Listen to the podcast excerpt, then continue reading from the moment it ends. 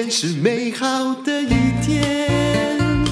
欢迎收听人生实用商学院。坐在我对面的是陈崇明老师。我们都有戴口罩哦，嗯，啊，所以说声音听起来特别有磁性了哈。啊，我是最不爱败家的不败教主，谢谢大家。哎，其实陈老师，是我跟你说，其实台湾以后哈，大家不是只要担心最近在歇斯底里哈，把很多人都视为瘟疫，然后在攻击这个狮子什么阿公殿，我觉得不必。为什么？因为我们会关很久。你看啊，我后来大家都都有没有努力的去看哈？我是学法律的，所以我对条文比较敏感，我就会去看。说本来我没关心，我就想说，那什么叫三级和四级？你要不要现在就恐慌？我的答案是不要。你要恐慌哈，以后有还有还有的好恐慌哇！因为什么叫做为什么我们进入三级？你知道吗？我不敢相信我的眼睛，就是单周只要出现出现哦三件。以上的社区群聚的感染，哈，这就是要三级，这还小事。一天确诊十名以上感染源不明之本土病例，当然我们早就超过了啊，啊十个、哦，十个哦，不是一百个哦。人家国外不是当天都几万个？哎，是，但是我们十个就进三级，那来怎么样进四级还哈？我我觉得我们快了哈。如果你真的要按照这个法令的话，因为他说哈，如果是本土病例快速增加。十四天内平均每天确诊一百例以上，且一半找不到感染源。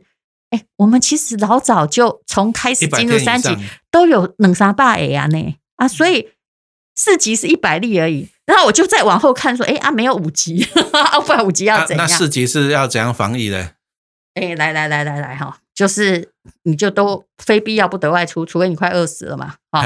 然后呢，在家里也要戴口罩。在家里，嘿嘿嘿，就停止所有的聚会。好，这是四级啊。好，然后全面停班停课。好，除了警察或者是维持公务秩序。可是全面停班停课就有一个问题，第一个是学生怎么上课嘛？学生现在已经都在家，对不对？可是其实这个没有考虑到一件事情，但这是不得已的。很多人。不是每个人家里都有电脑或连线可以上。那、啊、再来就是像我以前我是教机械的，是我们都要工厂操作机器，是这个东西没办法在家里面呢、啊。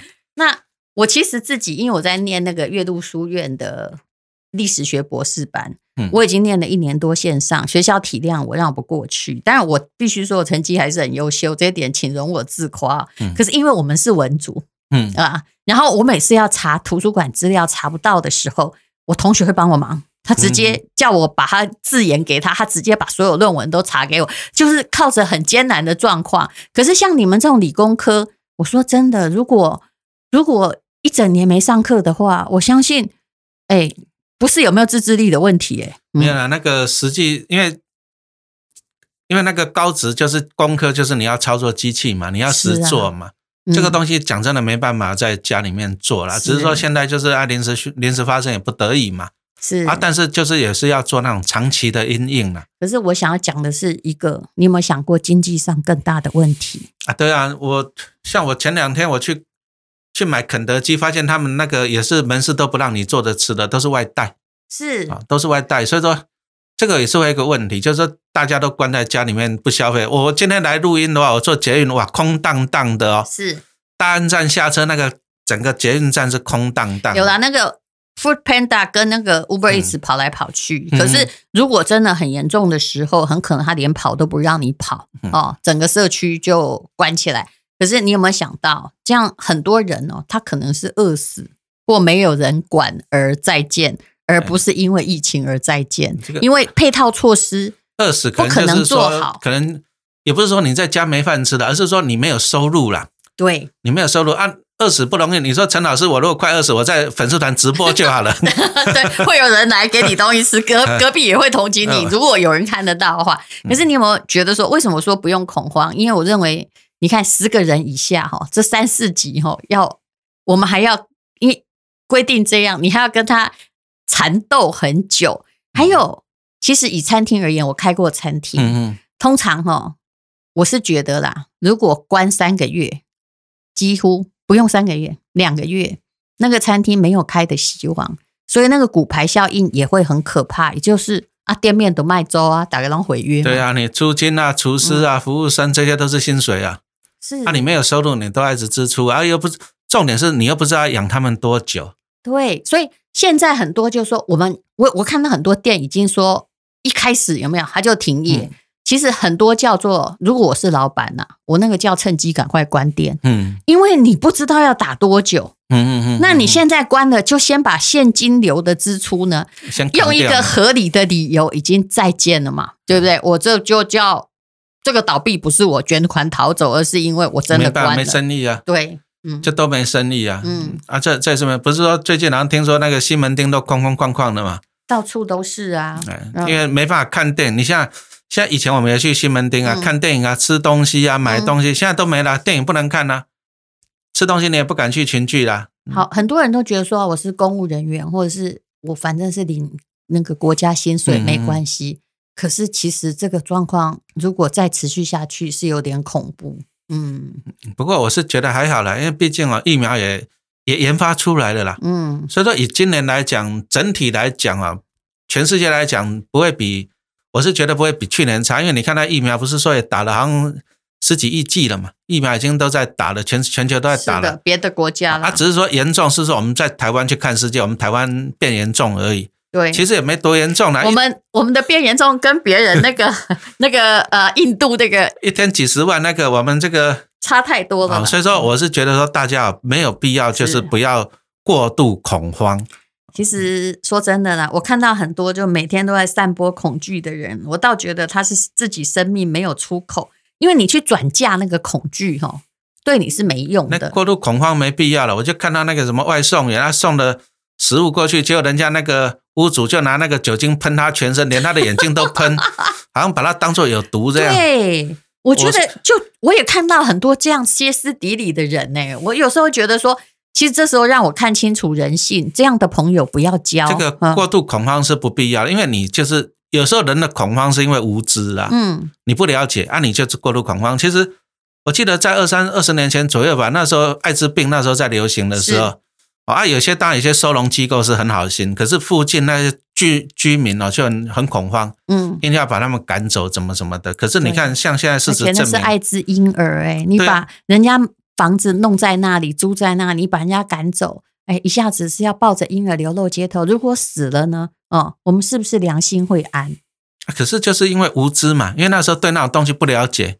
啊，后来我还记得那个戴安娜王妃，她不是也去抱婴儿，这对不对？是啊，人就是无知，所以他就留下那个永恒的画面呐、啊。嗯啊、股市一样啊，你的恐慌是来源在哪？来源是你自己的无知嘛。而且陈老师，你有没有发现，不管是股市或疫情，有没有知哈？嗯，跟你读多少书没关系呢。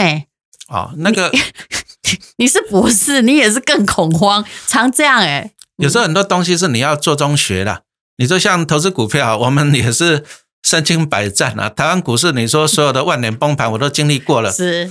那那一天说跌，盘中跌一千四嘛。嗯。其实对我们来讲是小 case 啊，因为我们也经历过金融海啸，那时候从九千三跌到三千九啊。那个时候才是。很恐怖，还有之前郭万荣事件，对啊，那个根本跟完全，哎，那时候你你已经开始了吗？哎，差不多，那时候我年纪还小，所以没有遇到。我年纪还小，哎，那个很恐怖。但是我有经历过那个一二六八二变两千点啊，我有经历过啊，哎，我们有经历过。所以说，其实哦，你如果说从我那时候报纸，我都看到新闻，它的标题现在都是要吓死人，世界末日，对，嗯，他都要。那个标题都要吸睛，然后吓吓死的那一种。其实你一万七到一万五，也不过还两千点，你你有什么？而且还有一万五千点呢。一万一万七到一万五，那个比例还算小哈。还有一万五千点，这个才是重点呢。以前都是三四千，以前一万二到两千呢。对啊，以前低点都三四千，那你恐慌干嘛？那像去年低点还有八千五，还有你现在还有一万五，在恐慌什么？还有我这个观察上证指数一段时间，哎。它真的是从 哦那个六六六千多点跌下来，在两千点还徘徊了七年。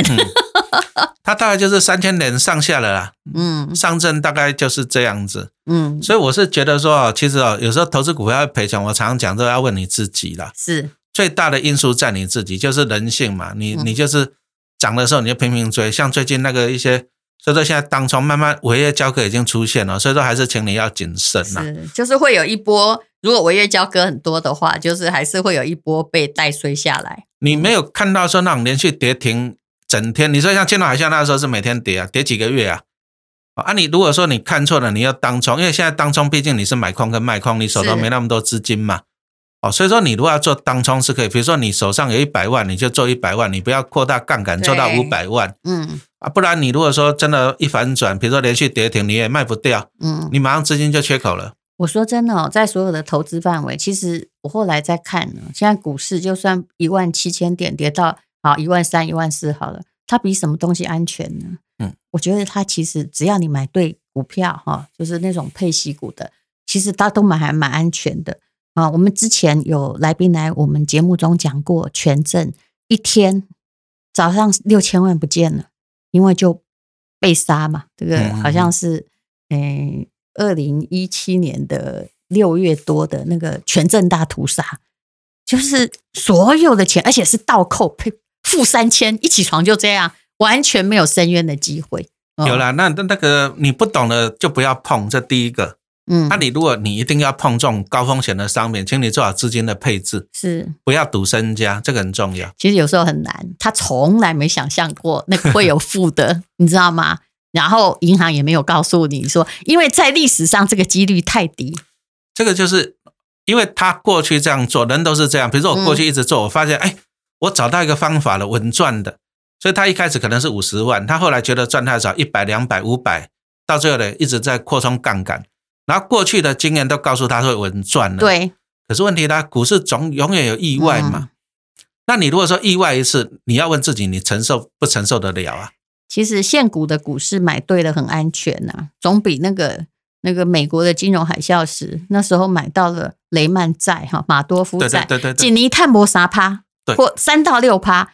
结果全部，然后你越投越多，因为你觉得哇，再多一点，我每个月就可以领到多少退休金。结果对对对，所有的款被人家卷走，所以说得到零。嗯分散哦，这个第一个分散投资是很重要的。嗯，再来就是刚刚丹如姐讲到一个重点，限股，嗯，特别是好公司，嗯，这个是非常重要的一件事情。我常举个例子来讲，就是说，淡如姐应该有经历过吧？国泰金一千九百七十五块，有。他、啊、现在变五十几了。那时候我没买，但我旁边那老太太本来跟我，我们家邻居老太太很有钱，她跟我说：“嗯、我跟你讲，你不要告诉别人。嗯嗯嗯我我有十张国泰金，你可以知道那是民国几年，我都忘了。我可能大学刚刚、哦，我那时候比你大一点，所以我那时候大概还在念大学。我那个时候很多钱呐、啊。对，哦、台湾金金卡巴，他有十张。那个时代，我那时候就觉得我这老太太很有钱，可是后来就跌到。几十块吧，金融海啸到没多久。了，金融海啸到二十几，嗯、啊，那时候老太太不在的，嘿，哎，但是我常在讲，你看到、哦、虽然说从嗯。从一千多一千九跌到了现在五十几嘛，现在国泰现在五十几，哎、嗯，恐不恐怖？好像有点恐怖了。我们这样子讲。啊，毕竟跌了四十倍了，嗯，可是你看啊、哦，在三十年前一千九百多块的时候钱的时候，嗯、国泰蔡家是台湾的超级有钱人，是。现在四五十块的，他还是超级有钱人哦。这还是很厉害哦！啊，因为人家国泰在家，每人从国泰金领股利就领多少？是，是，而且他领到股利，你看啊，他如果是他们，你看啊，二三十块便宜了，多买一点嘛。所以现股就是这个好处。这，这个叫做，其实我后来觉得说，如果你的目的跟我一样是要存退休金，嗯、我也不太爱动，因为我觉得说买起不了。好，就算假设我每个月都买一点，买一点，我把它当成基金存，可以啊。我真的完全不在乎它的买点是多少。而且说真的，那很像你自己住的房子一样，你家是涨还是跌？这个月涨，下个月跌，你真的要那么关心？这每个人每个很奇怪，就是好像浮萍一样哎、欸，每天在关心自己卖不掉的东西或不想卖的东西是为了什么？嗯、其实投资哦，你要先问自己啦，你要的是什么？比如说，你如果说我希望就是每个月多个三四万，我将来退休金可以生活快一点啊，或者我多个每个月有个七八万，我可以提早退休啊，你要了解你自己。可是现在的人就是因为金钱游戏太盛行，所以说一些年轻人哇，我要当航海王、当钢铁人、十八铜人哦，少年股神。他想靠投资变成郭台铭，然后他想要三十岁啊就跑车、就豪宅，然后跟老板讲说不做了。对，人生有这么顺吗？年轻人这样哈，反正他钱不多哈，他赔光了，而且岁月很多，还可以站起来。我看到的是跟我年纪差不多的人哦，然后。其实退休也没几百万，我说真的。然后就你看看过这种老师啊，看过、啊，对不对？你以为你本来就是老老师很多哦，就是开始啪一声，全部都投下去。然后他要干嘛？他也想变郭台铭哎、欸，他他想要赚一票。哇塞，那个真的那一票完蛋了，那一票就是全部亏。其实我爸就这种人，他也爸，贪 就等于贫呐，这个一定是啊。所以说你投资股票，每个人都想去股市提款，那谁是提款机呀、啊？